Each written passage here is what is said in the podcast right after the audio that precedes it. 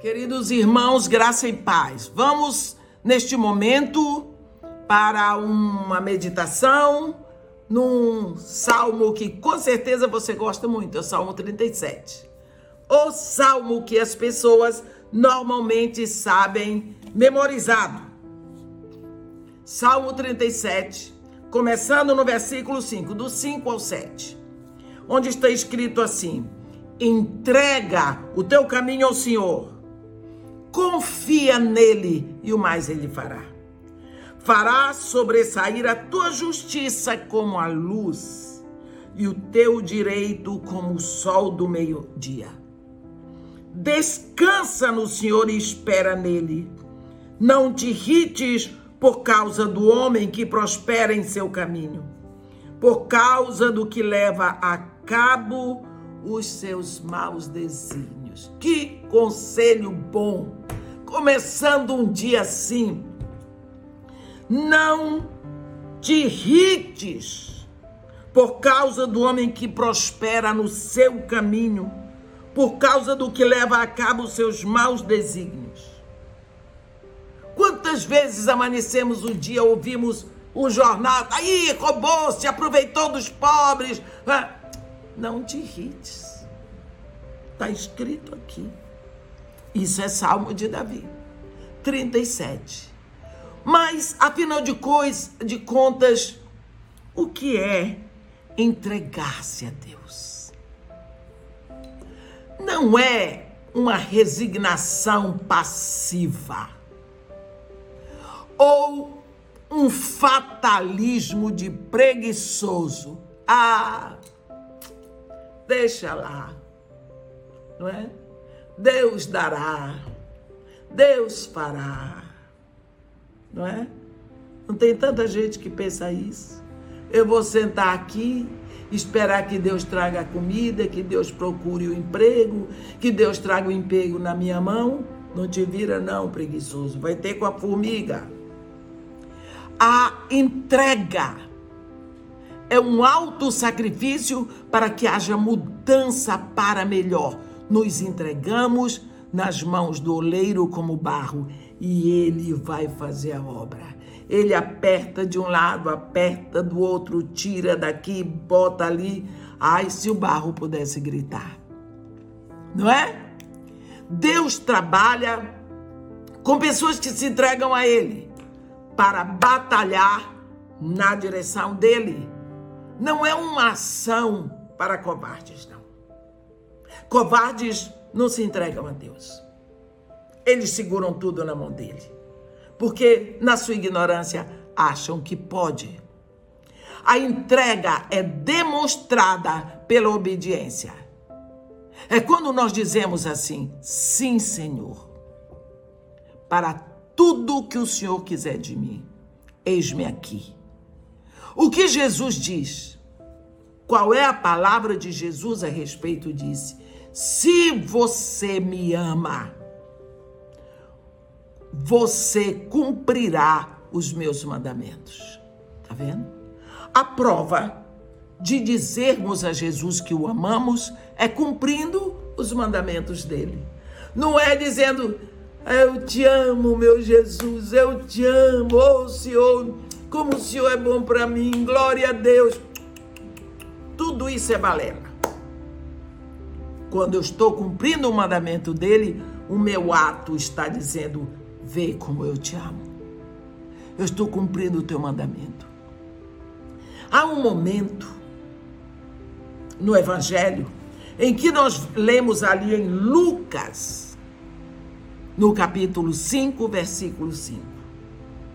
Quando Jesus Cristo, depois de uma noite frustrada de pesca, eles estavam cansados, os discípulos cansados. Você pensa o que é ter que parar à noite, no frio do mar? no vento, balançando nas ondas, precisando pegar o peixe, porque aqueles discípulos viviam disso. Dali saiu sustento para eles, para a família dele, deles, tudo. E amanheceu o dia, na madrugada, sem ter pescado nada. Mãos vazias, bolso vazio, cansaço. Jesus manda Pedro botar o barco no mar para pescar. Ele olhou para Jesus e disse assim: Mestre, havendo trabalhado toda a noite, nada, nada, nada, nada apanhamos, mas sob as, a tua palavra lançarei as redes. Estou cansado, não aguento mais, sei que não tem peixe, esse é meu conhecimento. Sei que não tem peixe, sei que não adianta nada, mas o Senhor mandou. Sob a sua palavra eu lançarei as redes. O esforço é meu. Vou pegar tudo de novo, botar no barco, levar o barco para o lago e vou lançar a rede. Vou pagar o mico. E aí o que aconteceu? Os peixes pulavam para dentro do barco de Pedro. Pessoas que se entregam, elas obedecem a Deus, mesmo quando tudo não parece fazer sentido. Você lembra? Você lembra? Quando Jericó estava cercado por causa dos filhos de Israel, a Bíblia diz que estava totalmente cercada por causa dos filhos de Israel, ninguém entrava, ninguém saía. Deus deu uma estratégia para Josué. Qual é a estratégia? A estratégia mais, é uma das estratégias mais interessantes que já. Ó, vocês vão, toda a comunidade, todo mundo, cercar a cidade por fora. Sete noites. Todas as noites vocês vão lá, cercam uma vez. Silêncio. Depois acabou de cercar, completou o cerco, volta para o arraial, vai dormir. Na sétima noite, vocês vão rodar, cercar a cidade sete vezes. Na sétima, todo mundo para onde está. Quando vocês ouvirem o som, o som da trombeta de carneiro que o sacerdote vai tocar, todo mundo a uma vai gritar e a muralha da cidade vai cair. Eu e eles fizeram. E eles gritaram e a muralha caiu. A minha pergunta para você hoje é a seguinte: Grito derruba a muralha? Meu irmão, grita não derruba copo, grito não derruba livro, grito não derruba é nada. Grito derruba é a gente que grita porque a garganta fica horrível. Mas aqui tem um detalhe: quem mandou? Deus. Então, se Deus mandou, eu vou pagar o mico. Eles gritaram. Quando eles gritaram, a muralha caiu porque Deus derrubou a muralha para eles. Porque eles obedeceram. Deus quer ter certeza que você obedece. E ele faz a obra porque isso é entrega. Como diz o apóstolo Pedro, mas sob a tua palavra lançarei as redes. Pessoas que se entregam, elas obedecem a Deus, mesmo quando as coisas não, não parecem fazer sentido. Abraão, conhecido como pai da fé, ele agradou tanto a Deus, aquele homem. Ele é conhecido na Bíblia como um amigo de Deus. Por quê? Ele estava num vidão. O pai dele tinha morrido, Terá. O irmão dele, Aran, tinha morrido, até deixou Ló para eles criarem. Ele estava com uma linda esposa, ele era o príncipe semita ali. Tinha tudo. Deus disse para ele: Ei, Abraão, deixa a tua terra tua parentela, a casa do teu pai, vai para uma terra que eu te mostrarei. Deus nem disse qual era a terra. Ele foi. Que coisa. Ele obedeceu, sem saber para onde ele ia, onde ele ia parar. Ele era seguramente um homem rendido nas mãos de Deus, um homem obediente. A Bíblia diz: entrega o teu caminho, o teu futuro, o teu andar ao Senhor. Confia nele e o mais ele fará. Se você se entrega na mão dele, deixa que ele cuida de você, ele bota da direita, ele bota à esquerda, bota para cima, bota para baixo, ele cuida de você. O mais ele fará. Ele diz: fará sobressair a tua justiça como a luz e o teu direito como o sol ao meio-dia. Ele diz: descansa no Senhor e espera nele. Será que tem sido essa a nossa vida? Como sabemos se nós somos pessoas realmente rendidas a Deus? Como é que você sabe quando você se rendeu totalmente a Deus. Quando você se quando você depender totalmente de Deus, só de Deus para decidir a sua vida. Em vez de manipular os outros, em vez de tentar tudo por si mesmo, do seu modo. Quando você não mais esquecer que você tem um dono, um senhor que lhe comprou.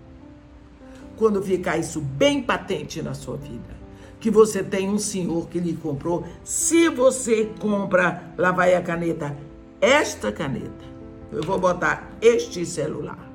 Você compra este celular. Você sabe quanto custou? Você vai deixar de qualquer jeito? Não. Eu vou para a rua, eu levo o celular, boto ele no vibracol. Para ninguém saber, nem ouvir que eu tenho celular. Dentro lá da bolsa, entre uma parte e outra. Se eu precisar do celular na rua, vai ser para chamar alguém para tirar alguma dúvida. Eu espero o primeiro banco. Eu entro no banco, vou ao banheiro, faço o que eu tenho que fazer, saio de novo já guardei o celular. Por que eu cuido dele? Porque eu sei quanto custou. É meu. É propriedade minha. Ninguém vai cuidar desse celular como eu compro.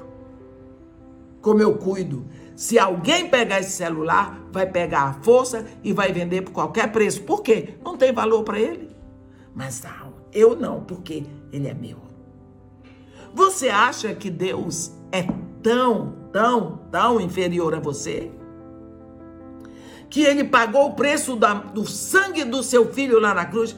Ah, mas ele ressuscitou Jesus. E o sofrimento de Jesus até chegar lá. Que tal? E o sofrimento, e as dores, e a humilhação, e tudo mais que ele passou horas. Isso você não pode negar. Para poder comprar você e depois ele não vai tomar conta? A Bíblia diz: confia nele. Confia nele. É diferente de crer. A Bíblia diz que o diabo crê que Deus existe e se treme todo. Tá vendo? Ele sabe que Deus existe. Melhor do que os que se dizem ateus aí. Mas isso não faz dele um crente, um filho de Deus. Chega a se tremer todinho. Diferença? Digamos que você tem um filhinho. Ele é pequeno. Vai ter uma, um momento lá na igreja, né? Em que vai ser reunião das mulheres. Você queria tanto ir, mas seu filhinho você não quer deixar na mão de ninguém. Porque ele está meio doentinho. Aí chega uma vizinha sua e diz: Deixa eu cuidar dele, eu tomo conta, vai, vai ser bom, você precisa é, estar lá. Não é todo dia que a gente tem uma Helena Tanuri aqui nos aconselhando. Hoje a Helena Tanuri está lá, vai lá. Você diz: Não, eu sei, você sabe que a sua amiga, a sua vizinha vai cuidar bem do seu filho.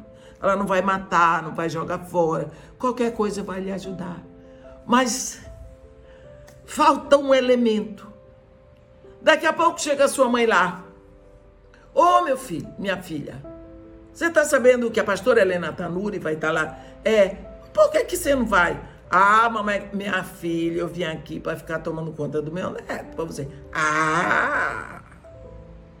Você sai dali, você toma aquele banho, se veste bem bonita, deixa o menino com sua mãe. Você vai para a igreja. Ó, nem lembra que tem filho. Abraça todo mundo, beija, se deleita, ouve uma palavra maravilhosa, ora com todo mundo. E quando acabar, você vai ser daquelas últimas que sai da igreja, sabe aquela?